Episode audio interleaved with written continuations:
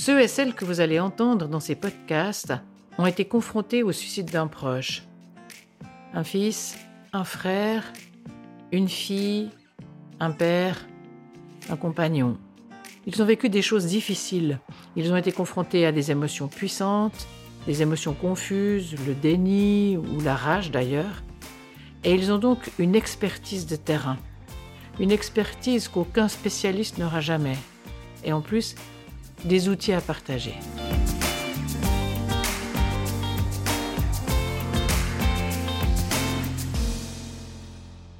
Marion, merci d'être là. Pour nous, pour parler un petit peu de ce qui s'est passé avec ta fille. Toi, c'est ta fille, hein, que Oui, tu c'est ma fille. Perdue par suicide. Voilà, ouais. Il y a de ça combien de temps? Ça va faire cinq ans et demi maintenant. Ça va faire cinq ans et demi. Ouais, Ouais, ouais. Tu comptes encore en cinq ans et demi. Oui, comme les enfants et Comme- demi. Comme les enfants, cinq Ouais. ans et demi. Euh, ta fille s'appelait Caroline, Caroline. Elle avait, elle aurait... C'était dans sa 27e année. elle avait 27 ans. Pas encore. Dans sa et- 27e et année. demi, 26 27 et demi. Elle avait 26 ans et Voilà. demi et c'était il y a 5 ans et demi. Voilà, Voilà. ouais. Qu'est-ce qui s'est passé alors? Alors ma fille a souffert d'une d'une dépression, d'une grave dépression. C'était une rechute. Et voilà, elle euh, additionnait un surmenage euh, dans ses études. Euh, elle travaillait encore à côté pour se faire deux, trois sous. Elle venait de quitter la maison, donc elle avait besoin de gagner un petit peu sa vie. Clairement, c'était un surmenage euh, sur une dépression, voilà. Qui durait depuis un moment la dépression? Alors, cette deuxième dépression était assez brève. Hmm. Elle a duré quelques, quelques mois, mais ouais, avec quand même des signes, euh, on va quand même dire la dernière année, mais elle s'en cachait pas mal. Elle essayait de se battre. Euh, Il y avait peut-être quelque chose de, de, de troublant. Elle avait perdu le goût, mais réellement des aliments. Donc c'était un peu comme une, comme une image, quoi. Elle a- comme si elle avait perdu le goût de vivre aussi Hmm. suite à une sinusite qu'elle a qu'elle a pas pu so- pas réussi à soigner, elle avait perdu le goût. Et, euh, elle me disait maman, il y a que le café que je sens. Et il y avait quelque chose comme je me disais il y a il y avait que la mer qu'elle sentait. La. Elle elle, apostrophe. elle apostrophe, ouais. Mais ça, c'est toi qui dis, hein Ça c'est moi qui dis. Voilà. ouais. Mais c'est ce qu'elle elle- enfin elle sentait, elle ne Mhm. sentait que le goût du café. Mhm. Et ça durant toute sa dernière année. Euh, donc ça ça n'a pas dû aider hein, Et on euh, sait, on sait à quel point c'est difficile. Hein Oui. Oui, c'est terrible. Moi, j'ai connu ça, en plus, au même temps qu'elle, bizarrement. Euh, ouais. Donc, on a vécu ça ensemble. Mhm. Seulement, euh, moi, j'ai retrouvé le goût et elle n'a pas eu le temps. Hmm, Symboliquement, c'est intéressant ça. Oui, c'est. Ouais. ouais. Et alors, tu, tu l'as appris par un coup de téléphone? Enfin, comment? Alors, non, je rentrais du travail, euh, je venais d'en- d'enlever mes- ma veste, mes chaussures et quelqu'un a frappé à la porte et c'était un policier. Ok. Ouais. Et tu as tout de suite su? Alors, il m'a fait deviner, en fait. Il est rentré, il, a forcé la porte presque, hein, il est rentré chez moi.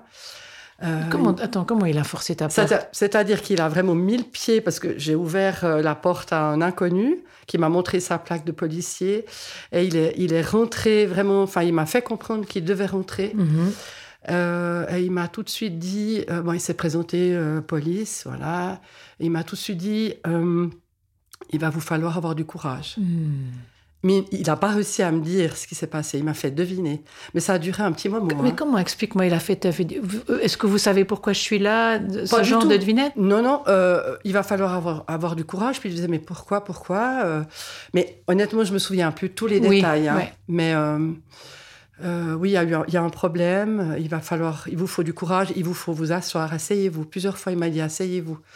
Et puis moi, je pirouettais. Je me souviens, je pirouettais. Je, je sentais qu'il y avait quelque chose déjà qui allait pas. Je savais pas évidemment quoi, mais je sentais qu'il y avait quelque chose. euh, je comprenais pas. Donc, euh, et je pirouettais. Lui il me disait, mais il faut vous asseoir, madame. Il va fa- falloir avoir du courage. Et puis, au bout d'un moment, je pense qu'il m'a dit, euh, votre fille. Enfin, parce que, oui, moi, j'ai demandé, j'ai dit, mais mes parents, enfin, euh, je me suis demandé si c'était mes parents. C'est les premiers à- auxquels j'ai pensé. J'ai demandé à mon mari, non. Et puis, c'est là, j'ai dit, ma fille. Et, et c'est là qu'il m'a dit oui. Mais il m'a même pas dit oui, je crois. Il a hoché de la tête, quoi. C'est... Et j'ai deviné. Puis après, voilà, il m'a, il m'a expliqué avec un mot ce qui s'était passé. Et puis toi, tu tu t'es effondré, tu es resté complètement euh, éberlué. De, de ce que je m'en souviens, alors je, je, je fais partie des gens qui sont pas restés tétanisés, comme Mhm. ma fille cadette. Elle, elle a- Mhm. Elle s'est arrêtée, elle pouvait plus bouger, plus. Mhm. Moi, j'ai hurlé. Je sais que j'ai hurlé. Je sais, je sais pas combien de temps, mais j'ai hurlé. Mais euh, ce monsieur était seul, donc euh, il a dû me demander des numéros de téléphone. euh, Tu- qui- tu- quand, tu, quand tu repenses à cet homme, il était une aide pour toi ou il était plutôt une, tellement mal à l'aise que Écoute, il était, il était très mal. En fait, Ouais. Il- non, on peut pas dire que c'était une aide parce que c'est lui qui m'annonçait ça. Oui. Moi, ce que je déplore vraiment, c'est qu'il ait été seul, le Ah, pauvre. oui. J'ai envie de dire le pauvre. Hmm. Il était seul et là vraiment, euh, il y a quelque chose qui joue pas quoi. Parce que lui, il devait trouver des gens pour m'aider. Hmm. Euh, il m'a demandé mais qui, qui on peut joindre votre mari? Alors mon mari il faisait la fête avec des copains ce jour-là. Euh, et puis ma fille travaillait, elle était difficile à atteindre. Donc j'ai dû chercher des numéros de téléphone de mes amis. Donc sur mon attel en train de hurler, enfin c'était, ça Ah, allait ouais. pas quoi, ça Ouais. allait juste pas. Donc euh, il m'a, dans un second temps, il m'a offert, euh, il m'a offert, proposé une aide psychologique. J'ai dit, mais je sais pas, je, je savais pas. Puis pour finir, j'ai articulé un oui. Et en fait, euh, on a eu quelques temps, quelques temps, quelques, quelques heures après, euh, un monsieur est arrivé. En fait, c'était une aide spi, c'est-à-dire spirituelle. Ok. Euh, je, suis navrée de le dire, c'était t'as- catastrophique. C'était une catastrophe. Ouais, Ouais, T'avais que pas besoin de ça. Non, et puis surtout, il était. Enfin, pardon, mais j'entends, il a. Il, il a été d'aucune aide. Je ne sais Mhm. pas comment il était préparé à ça. hein, je Mhm. C'est difficile hein, de venir aider quelqu'un. euh, Oui. Donc là, tu avais vraiment l'impression de quelqu'un à côté de la plaque, quoi. Complètement. Ouais. Écoute, les deux choses qu'il m'a, il il m'a dit, euh, où sont les toilettes Voilà. C'est important pour Oui. donner du sens à sa vie, Voilà. de savoir où sont les était toilettes. tellement mal, enfin, il était inadapté vraiment. Et après, il m'a expliqué où sa voiture était parquée. Puis je lui ai dit non, là, ça va pas parce que vous n'êtes pas sur des places visiteurs. Donc, il est parti changer sa, sa voiture de place. Ok. Puis après, il m'a quand même, il nous a quand même dit quand mon mari était là, euh, vous n'avertissez pas votre fille tant que, non, vous n'avertissez pas les amis ou la famille hein, tant que votre fille n'est pas là. Et ça, c'était un bon conseil? Pas du tout, parce que notre fille, on l'a attendue des heures. Euh, donc, euh, il fallait bien qu'on avertisse. Enfin, on avait besoin de, ouais, de, Ouais, besoin de- dire. de dire Mhm. aux parents, à l'ami de Caroline. euh, Enfin, voilà. Enfin, on avait, oui, on avait vraiment besoin de le dire. Mhm. Donc, euh, Donc en fait, ça, ça a été pas forcément une aide très non, utile. on- Qu'est-ce qu'il y a eu comme moment, comme personne ressource? Alors clairement, les, les- mes deux amis qui sont venus en premier, il y en a eu d'autres après, Ouais. mais les autres, je m'en souviens pas. Vraiment les amis, tu dirais, Ouais. hein, toi. Ok. Deux, deux, deux amis Mhm. proches, dont une qui habitait près de chez moi, donc Mhm. elle a pu arriver assez rapidement. Et puis l'autre qui est arrivé un peu plus tard, mais avec des gouttes de rescue. Et ça, ça t'a aidé? je sais Tu pas. sais pas. Euh, Mais enfin, elle avait, elle avait un soin à te proposer, Voilà, en tout c'est cas. ça. Ouais. Et, euh, voilà, il y en a une, elle m'a massé les pieds, mais assez, c'était plus tard, hein, mais moi je me souviens pas de, Tu un peu de la peu le temps, chronologie, ouais. quoi. Ouais. Je sais qu'elle m'a massé les pieds, et l'autre, voilà, du rescue. Mhm. Mm. C'est, déjà faire quelque chose. C'est déjà faire, chose. oui. Faire, oui. Plutôt que de, de, de, de pédaler dans le yogourt en sachant pas comment faire, justement. Ouais. Comment, Ouais. Que dire? C'est vrai que faire plutôt que dire. Hein. Alors, Ouais. oui. En tout cas, dans un premier temps. Oui. hein. Ça, c'est. Ouais. Tu te verrais, toi, aller faire une annonce comme ça à quelqu'un? Pas du tout. Ça doit être épouvantable. Non, je sais- honnêtement, honnêtement, je sais. Mais comment faire? Comment faire? Ce qui, ce qui m'avait beaucoup frappé en discutant avec des gens qui font ça, c'est tout de suite demander à la personne de faire quelque chose. Ouais. La personne à qui tu annonces, c'est, est-ce que vous pouvez me faire du café? Oui. Ou est-ce que vous avez, où est-ce que je peux aller? Ou des choses comme ça. À la limite, le, Ouais. le, le, le SPI t'aurait proposé d'aller parquer sa voiture. Enfin, je- de faire quelque chose, toi, Oui. pour, pour te remettre en relation avec le- Oui. la réalité. Ouais. C'est le fait d'être euh, seul à la maison. Ça, c'était deux éléments qui ont été importants pour moi. Euh, bon, à la maison, ça paraît normal. hein. On m'aurait annoncé ça au travail, ça aurait été euh, bien pire. Et puis le fait d'être seul avec ce policier. Alors, lui, il aurait dû être accompagné. Mais moi, sans ma famille, sans mon mari, sans mon autre fille, euh, ça demande tout de suite de, chercher des ressources chez soi. Voilà, c'est ça. Alors que sans ça, tu aurais dépendu d'autres. Enfin, Ouais. les autres, Je pense que, ouais. voilà, on se serait euh, agrippés les uns aux autres. Ouais. Euh, ça aurait peut-être encore augmenté, si Mhm. c'est possible, je ne sais Mhm. pas. hein, mais Mhm. donc, c'est mieux seul. Ça a été mieux seul pour moi. Et ensuite, comment ça se passe pour un suicide? Il y a une enquête de police? Alors, alors, je crois, oui, je crois qu'il y a une enquête, mais tout ça, moi, j'ai. Tu- vraiment, moi, les jours suivants, j'étais plus là. Je Ah, n'ai voilà. rien Ouais. pu faire, si ce n'est euh, accepter les aides qu'on m'offrait. C'est-à-dire, euh, mes amis m'ont nourri, ils m'ont, ils m'ont donné à boire, ils m'ont couché. Euh, moi, ils ont, ils ont tout fait. Ils m'ont, ils m'ont écouté quand même. J'ai, j'ai- alors, j'ai parlé, oui, assez vite. Ils m'ont choyé, ils m'ont massé, justement. Ils m'ont. Non, un cocon, en fait. Ils t'ont fait un cocon. ils m'ont fait un cocon, mais moi, je Hmm. n'ai rien géré. Rien, vraiment. Mon mari a géré beaucoup.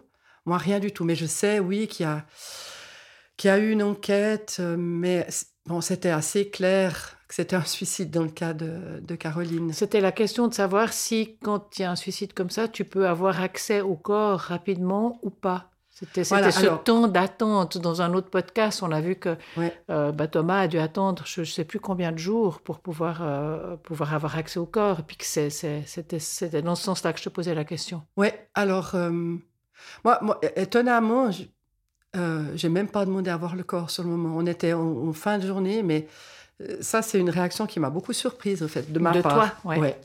De- comment ça se fait que j'ai pas tout de suite dit, mais je veux la voir Je- Mais je crois que je pouvais même pas. Tu t'en veux rétrospectivement de ne pas avoir euh, pensé? Ouais, il y a, il y a eu des moments où je me suis Ah, oui. en me disant, mais, oh, mais comment ça se fait? J'ai pensé qu'à moi. Enfin, euh, j'ai- mais c'est vrai, il y avait que moi à ce Mhm. Oui. moment-là, vraiment.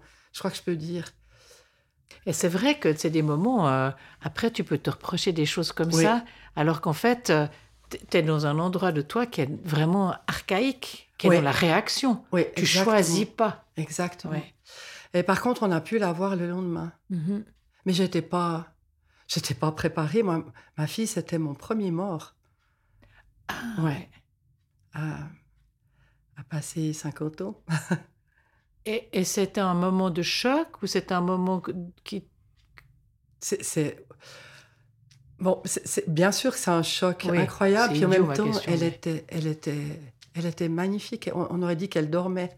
Ah, oui. Mais le, le choc, c'est euh, le froid de son front. Quelqu'un t'a averti avant que, ce que, que quand tu, si tu la touchais, tu sentirais ce froid? Non. Ouais, tu vois. Alors vraiment, là, il n'y a Ouais. aucune préparation Ouais.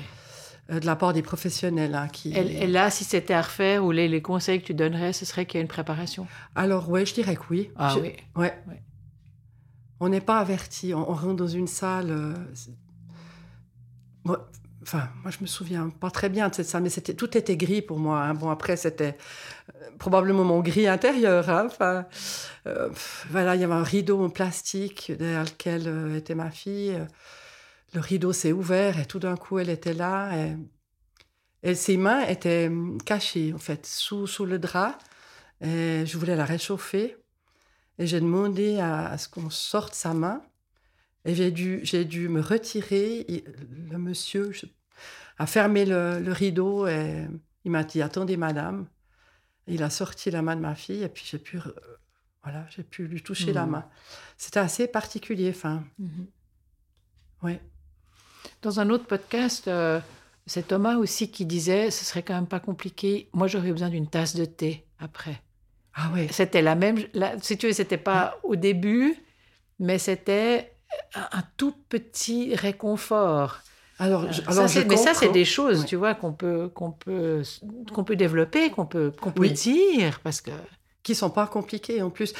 Non, mais- mais à, pense pas. à faire quoi. Non. Mais au niveau de l'accueil, enfin zéro quoi. Enfin Mhm. après, moi je me souviens pas où était mon mari, je me souviens pas où était ma fille cadette. Je je, je, je savais pas qui était là Ouais. en fait. hein. Ouais. Si, si je euh, si je reprends mes souvenirs, je, je d'accord. je sais pas où ils étaient. Je savais Ouais. qu'ils étaient là, mais Ouais. j'avais aucune conscience de ce qui Mhm. était autour de moi. Il y avait finalement, j'ai envie de dire, il y avait que ma fille qui était euh, Mhm. Vivante, j'allais dire, hein, Oui. euh, co- comme qui existait, voilà. Mhm. C'était ma fille qui existait. Et euh, La cérémonie, tu, tu aimerais nous raconter, raconter quelque chose de la cérémonie? Parce que je crois que ça a été un grand moment. Alors, évidemment que c'est un grand moment, mais euh, on s'est dit, mais on- d'abord, on croit pas, on croit pas que son enfant est dans ce cercueil qui est nous. hein. Euh, c'est pas, enfin, on est dans le déni total quand même, Ouais. tout Mais- en sachant que, que c'est vrai quand même. hein. Oui, on est dans une espèce d'autre temps. Voilà. Ouais. Euh, mais c'était une, une belle cérémonie. Euh, je changerais rien, en fait. Il y avait beaucoup de monde. Il y avait beaucoup de monde, il y avait, il y avait un silence évidemment euh, assourdissant, comme j'ai souvent dit. Mais Mhm. vraiment, moi je suis sortie sourde de l'église. hein. Euh, Vraiment, je, j'entendais plus ce qu'on me disait. C'était physique comme, comme effet. hein. Oui, ce qu'il y a d'extraordinaire avec toi, c'est que tu es quelqu'un qui est beaucoup dans les sens. Oui, Et, et quand tu dis que cette perte de goût, Oui. euh, ton, ton corps est impacté de façon, enfin en premier, on pourrait Oui. presque dire, ouais.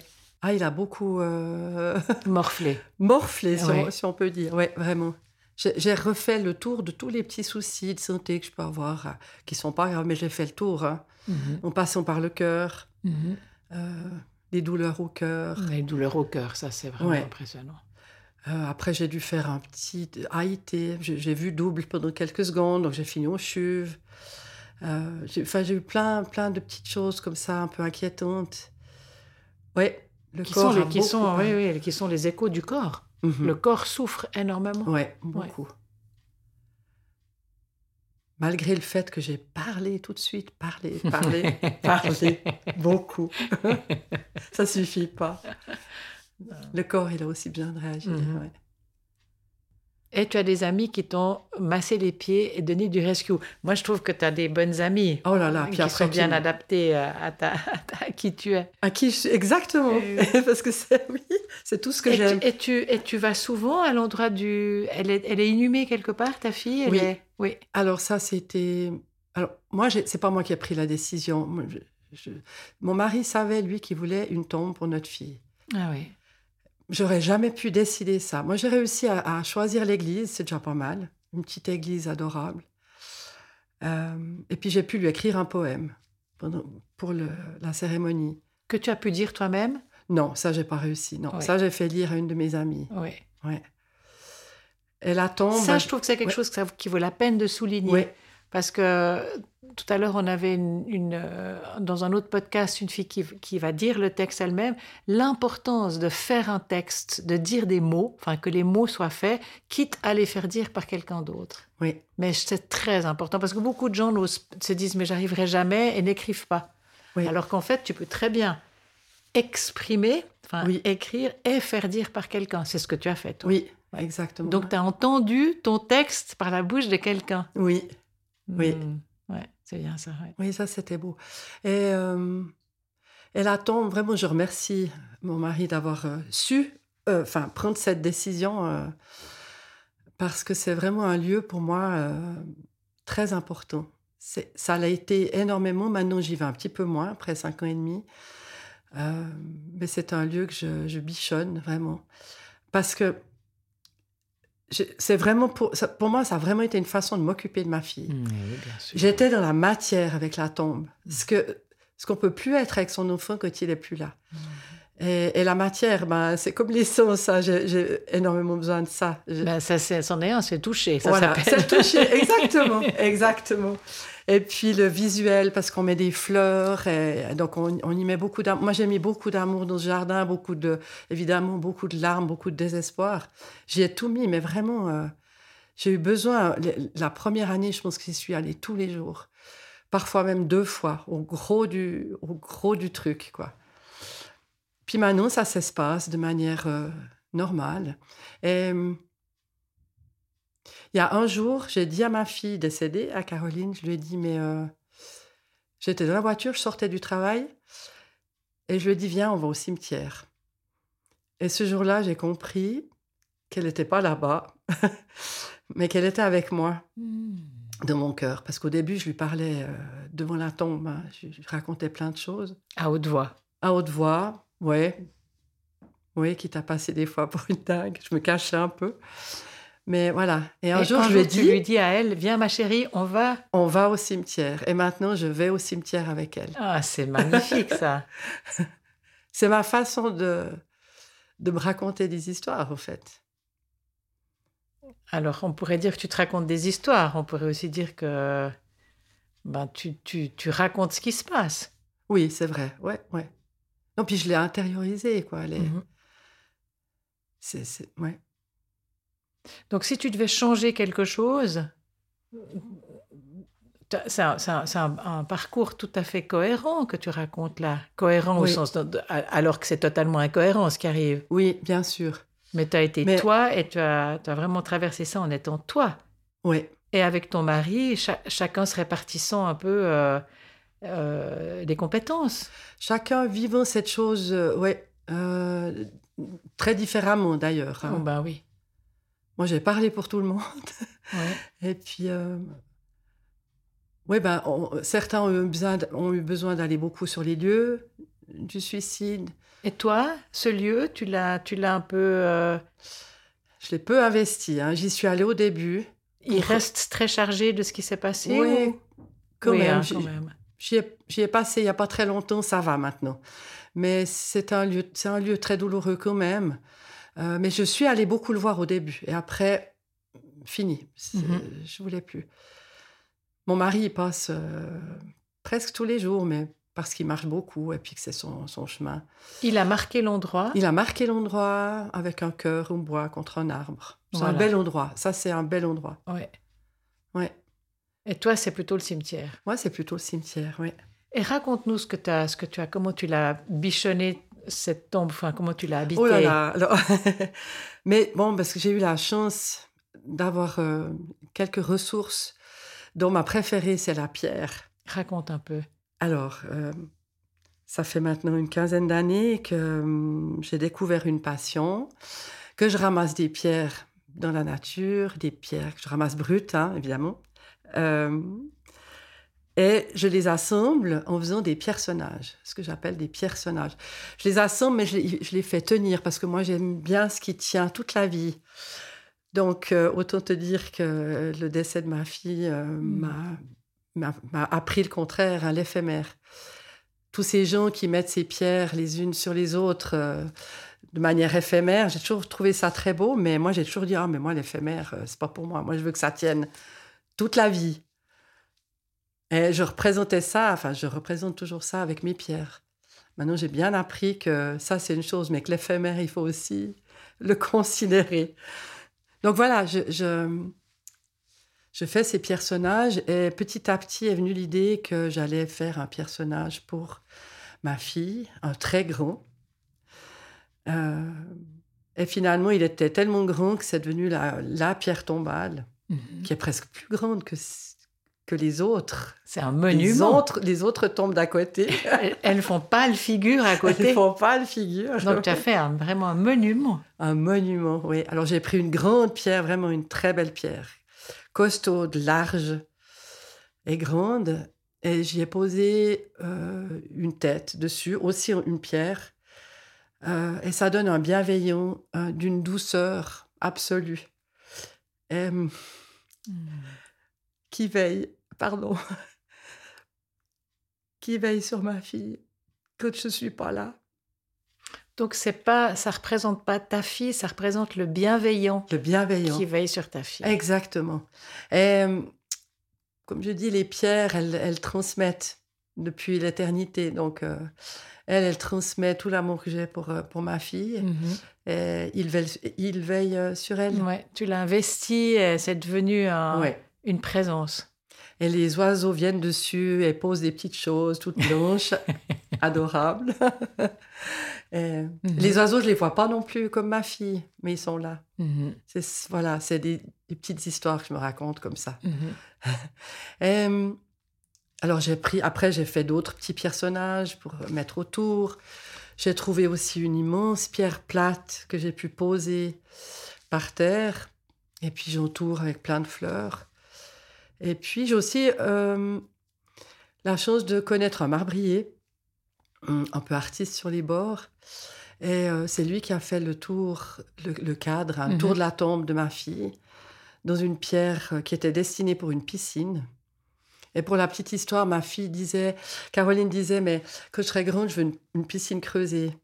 Et j'ai eu un petit moment où c'était assez dur quand j'ai su que cette pierre était destinée normalement à une piscine et qu'elle allait finir euh, de- pour une tombe. Et, et après, je me suis dit, mais finalement, cette tombe, c'est une piscine d'amour. Donc voilà.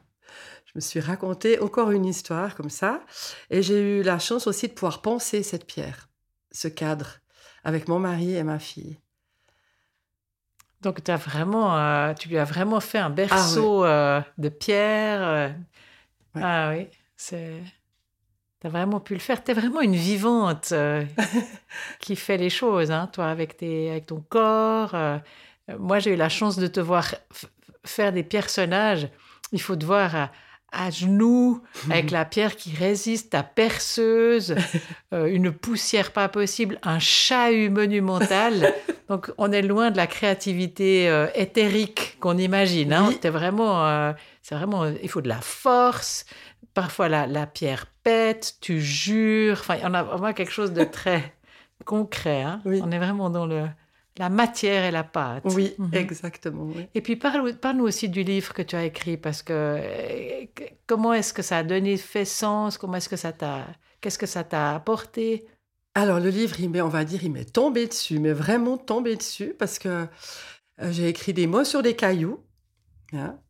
Euh, et puis, euh, après, j'étais dans un euh, une telle confusion dans ma tête que hum, j'ai, eu besoin d'écrire les choses pour ne pas les oublier, parce que j'ai vécu quand même pas mal de choses euh, assez incroyables, dont, entre autres, une fille qui... Enfin, j'ai passé sur la route et une fille voulait sauter en bas d'un pont. Et j'ai passé là, donc c'était un mois après le décès de ma fille. Et il a fallu que ça tombe sur moi. Donc j'ai sauté de ma voiture et puis j'ai été sauver cette fille comme j'ai pu. Voilà. Euh, donc j'avais besoin d'écrire ça pour pas l'oublier. Et puis je me disais, mais il faut que ça reste Mhm. quelque part. Euh, et puis poser des mots.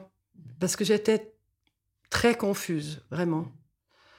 Euh, donc j'avais besoin de poser des mots. Et Mhm. petit à petit, j'ai eu besoin de- d'écrire ces histoires qui m'arrivaient. Il y en a eu plein. Et un jour, j'ai voulu, j'ai demandé à une amie qui, euh, qui était écrivain public, je lui ai demandé si elle était d'accord de corriger les fautes d'orthographe. Voilà. Euh, elle m'a dit oui, ok. Et puis, en lisant mes textes, elle m'a dit, mais écoute, on va faire un livre. Puis je lui ai dit, mais t'es folle, euh, ça va pas. Enfin, moi, je voulais, au fait, avoir moi un texte au propre pour pouvoir peut-être le faire lire à ma fille cadette, à mon mari. Enfin. Et puis, elle m'a dit, non, on va faire un livre. Et euh, ben, ça m'a pris une année. Je lui ai fait confiance. Elle m'a fait confiance, elle m'a corrigé, elle a écrit tout à l'ordi. Et puis on a bossé ensemble. Et Qu'est- Qu'est-ce que tu dirais que ça représente, cette façon de structurer, déjà de mettre en mots, hein, de Oui. mettre des mots, puis de structurer après en, une- en un texte? Alors, mettre des mots, c'est revenir sur ce qui t'arrive et trouver le mot juste. hein. et trouver l'émotion exacte. Voilà. Mhm. Et pas mal de gens me disaient, mais, mais euh, pourquoi, euh, pourquoi tu fais ça? Tu, tu te fais du mal? D'y retourner Parce que ça m'a quand même pris quatre ans, il faut savoir. Mhm. Quatre ans. Et les gens me disaient, mais pourquoi tu y retournes chaque fois? Puis Mhm. je disais, mais je sais pas, mais j'ai besoin. Et j'ai lu un jour euh, où j'ai entendu Christophe Fauré, qui explique, donc spécialiste du, du deuil, qui expliquait que il fallait user son chagrin. Euh, et plus on l'usait justement pour, pour le lisser, en fait. Plus on le lissait et plus, euh, plus le, le- le chagrin se résorbait. Quoi. Il avait des, des mots meilleurs Mhm. que moi. Mais... Mhm. Donc j'ai usé, usé ma tristesse en écrivant encore Mhm. et encore. J'ai relu mes textes, mais je sais pas, des centaines de fois. Ça me fait vraiment penser à Pénélope. Hein. C'est vraiment cette matière Oui. que tu reprends, que tu reprends, que tu Oui. reprends, que tu reprends. Mhm. Exactement. Et ce que j'ai constaté, c'est qu'à la fin, moi, il y avait des, évidemment, il y avait des textes qui étaient très en, co- en colère contre, contre la vie, contre plein de choses, des, des gens euh, euh, qui n'avaient pas aidé ma fille, par exemple, des médecins. J'avais des colères comme ça. Et euh, donc, j'utilisais des mots très forts. Et à fur, au fur et à mesure que, que je retravaillais ce texte, les mots s'adoucissaient, comme si j'avais compris ben, que les autres avaient fait au mieux. Enfin, il y avait, il y avait vraiment quelque chose de réparateur pour moi. Et le fait aussi de me dire que ce sera peut-être lu dans l'avenir, eh ben, on ne dit pas n'importe quoi. On doit, on doit réfléchir à ce qu'on dit. Hmm. Mais je suis restée toujours sincère. hein. Oui, pas- tu es droite avec toi. Enfin, tu Voilà. cherches vraiment les, mots, mais le fait qu'il y ait potentiellement Oui. des gens qui pourront le lire. C'est important, ça. Sauf- je voulais pas choquer non plus. Comme des gens qui voient le, le monument, euh, le, le personnage de ta fille. Oui. Parce que dans les cimetières, les gens voient aussi. Oui, oui, C'est public. c'est public, oui, c'est vrai. Ben oui, c'est toute cette notion du public, de la cérémonie qui est publique, Mhm. d'un texte que tu dis qui est lu par quelqu'un en public. Donc, tu as chaque fois des gens, des gens, tu as les gens. Oui. C'est vrai que Mhm. c'est vrai que j'aime bien les gens. Mhm. Et J'aime bien m'exprimer aussi devant eux. J'ai Mhm. j'ai eu l'occasion de le faire quelques fois au sujet des deuils, du, du Mhm. deuil justement. Mhm. Euh, J'ai pu parler à des art thérapeutes en, en lien justement avec. euh, Mais est-ce que du coup, euh, cette histoire euh, qui est arrivée, le suicide de ta fille, a pris une forme de, de lisibilité? Ou bien est-ce que ce que tu as écrit, c'était plutôt toi qui Je est... crois que c'est plutôt moi. Voilà, c'est ça. Ouais, Donc, je tu n'as pas, fait un monument Non. pour raconter ta fille, Non, mais tu c'est- as vraiment parlé de toi. je crois qu'on m'a souvent dit que c'est un livre très personnel. Voilà. Donc oui, je. Donc, au je- fond, tu, tu as, tu as cherché à nommer ce qui t'arrivait à toi. ouais, d'accord. Et puis dans le livre, il y a des, il y a des poèmes Mhm. que j'ai écrits.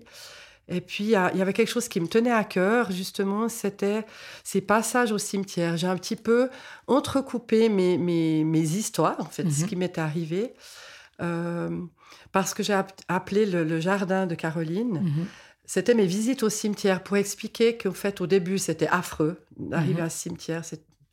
Et que petit à petit, les choses s'adoucissent. Mhm. Et justement, en disant qu'à la fin, euh, je sens que qu'elle n'est pas au cimetière. C'est pour ça que je lui dis viens, Oui, viens, on va au on cimetière. va au cimetière. On va garder ça. C'est c'est une phrase merveilleuse. Viens, viens, ma chérie, on va aller au cimetière.